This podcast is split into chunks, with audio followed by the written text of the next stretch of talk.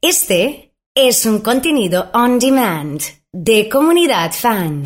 Nosotros cuando empezamos a, cultivar esta relación con la gente de TDX Rosario, planteamos la posibilidad de hacer eh, unas columnas con oradores de otras ediciones y, y tomar desde ahí em, la experiencia y un poco la actualidad.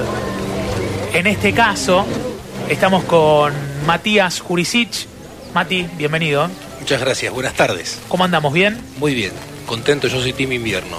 Sos Team Invierno, Sí, eso es importante, eh, sobre todo para, para tener una buena charla y, y la predisposición. ¿Hablaste en 2018, el año pasado? El año pasado, sí, en la primera edición de, del Anfi. ¿Qué cosas te pasaron después de la charla?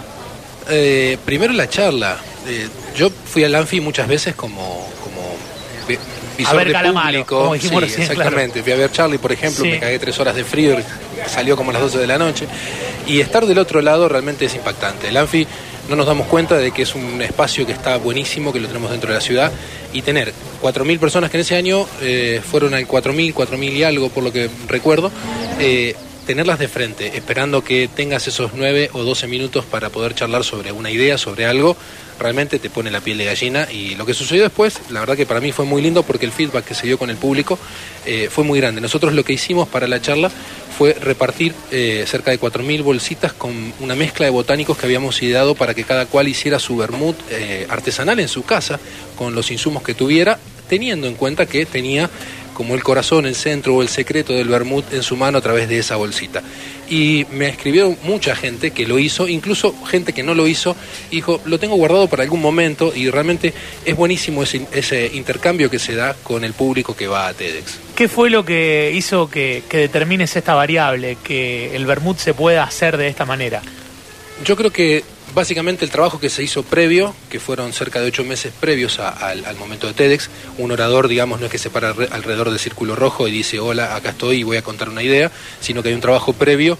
En ese trabajo previo... De hecho, no podés decir hola, largás hablando directamente, ni siquiera Claro. hola.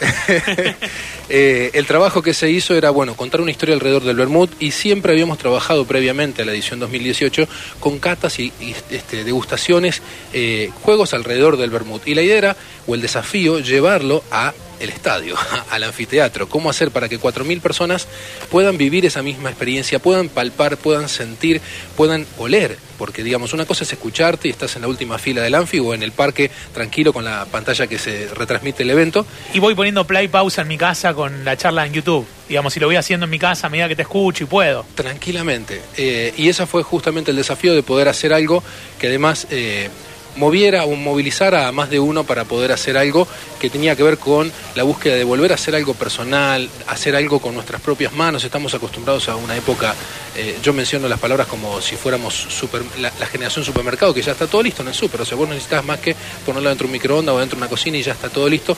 Pensar que vamos a tomar una bebida que no eh, implica solo el hecho de destapar la botella Claro, claro. sino que la vas a tener que elaborar y recién como mínimo dentro de 15 días la vas a poder tomar. Eh, realmente ese, ese momento era lo maravilloso de que podía tener esta charla que finalmente fue lo que, lo que sucedió. Además de la charla, tenés una, una vida dedicada al vermut, podemos decir, o, o a, la, o a la gastronomía, a la coctelería. Eh, ¿Es similar, salvando la, la escala? ¿Vos armaste tu vermut así, de esta manera? No, no, tuve la suerte de que alguien viniera y me dijera, che, esto fue el proceso. De hecho, eh, creo que en el mundo de las bebidas hay mucho. El marketing tapa muchísimo sobre la historia del producto en sí. O sea, uno habla sobre productos sin, eh, sin, mencionar ninguna marca. Fíjense que todo lo que leemos en la etiqueta es, vamos a tomar tal cosa. ¿Y qué es tal cosa? Entonces, esa, esa indagación que me generó el Bermud hace unos 10 o 12 años atrás fue lo que me llevó a empezar a caminar eh, esta senda de construcción personal, porque no hay una universidad en ninguna parte del mundo que te diga, hola, venía a hacer el curso de eh, este, máster bermutero. No existe. ¿Y cómo arrancaste? Básicamente fue, bueno, en un supermercado, uno de acá de la ciudad, eh, había una botella que me gustaba, yo bebía los amargos sin alcohol, con soda, me gustaba mucho, y dije, bueno, esto tiene alcohol, pero puede estar lindo, una de las marcas viejas de la Argentina. Me la compré, me la llevaba a mi casa, pasé por el videoclub, todavía existía el formato DVD, y bueno, eh, la bolsita del supermercado, en ese momento se entregaban bolsitas del supermercado, se defondó, se rompió, eh, me acuerdo que el señor que tenía el videoclub me ayudó a limpiar este, y no se enojó porque le llené todo de olor a vermut este, su local, volví enojado al supermercado, me compré exactamente la misma botella y la fui a probar. Y ahí fue como un camino de ida de que ese producto primero me gustaba, segundo eh, tenía algo que no sabía qué era, porque justamente es lo que, lo que acabo de decir, o sea, uno compra una marca y muchas veces no sabe lo que está, eh, lo que está consumiendo. Como tomamos tal marca, no sé lo que está dentro. Y ahí fue el proceso de comenzar a, experimentar y de conocer un poco más. Eso me llevó unos tres años recorriendo fábricas. Tengo la suerte y la posibilidad y el honor de haber visitado las tres fábricas que más producen vermut en el mundo, Martini en, Italia, Isaguirre en España y Cinzano en Argentina, eh, que son básicamente producen entre, en total entre las tres fábricas cerca de 150 millones de litros anuales de, de y bueno, todo ese camino hizo que llegara a decir, bueno, pues yo puedo hacer esto este, de una manera artesanal, a baja escala, que me represente, porque son, son mis ideas, son mis botánicos, son, es mi mano removiendo una olla donde está el producto que después va a ir a una botella que se tapa y llega a la góndola sin saber cómo fue el proceso anterior y que lo que gana en definitiva termina siendo la etiqueta del producto. La verdad que no fue exactamente el mismo proceso que la construcción de TEDx, pero sí fue largo como la, como la elaboración de la charla. Cuando tomaste la determinación de dedicarte a crear este, este vermut, tuviste que hacer o tomar otras decisiones, dejar de trabajar en dependencia, salir de alguna zona de comodidad y de confort para apostar un poco a, este proyecto. ¿Se puede de otra manera? Siempre hay otra manera. Eh, la verdad que siendo argentinos y, teniendo en cuenta que muchas veces uno no puede proyectar a futuro, salir de esa zona de confort genera mucho miedo. Eh, pero bueno, a veces es, saltar y no pensar un poco en la situación de desde dónde estabas, hacia dónde querés ir, pensando más que nada hacia dónde quiero ir y bueno, a partir de ahí construir los pilares. Acá no hay un camino donde eh, la construcción sea, bueno, a ver, tenés que poner este ladrillo para terminar de construir esta casa.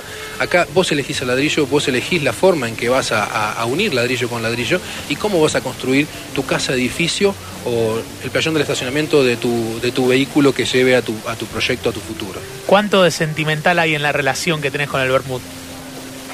Yo creo que si te hubiera respondido esta misma pregunta hace un año atrás, te hubiera dicho 100%. Hoy creo que no es el 100%, pero sí hay mucho, mucho amor alrededor del producto porque eh, muchos te lo comparan con un hijo, creo que no se debe comparar con una persona. El nacimiento de un bebé no es lo mismo que un proyecto económico, eh, pero en este caso la verdad que sí hay mucho, mucho, mucha emoción y mucho amor alrededor de ese producto. Cuando nosotros indagamos un poco y quienes te conocemos y te seguimos y y nada, y te ponemos likes en tus publicaciones, vemos que hay un término recurrente, un concepto, una marca como la que estábamos hablando que, que vos mismo cultivás y la llevas con orgullo, que es la de Gordito Feliz. Gordito Feliz.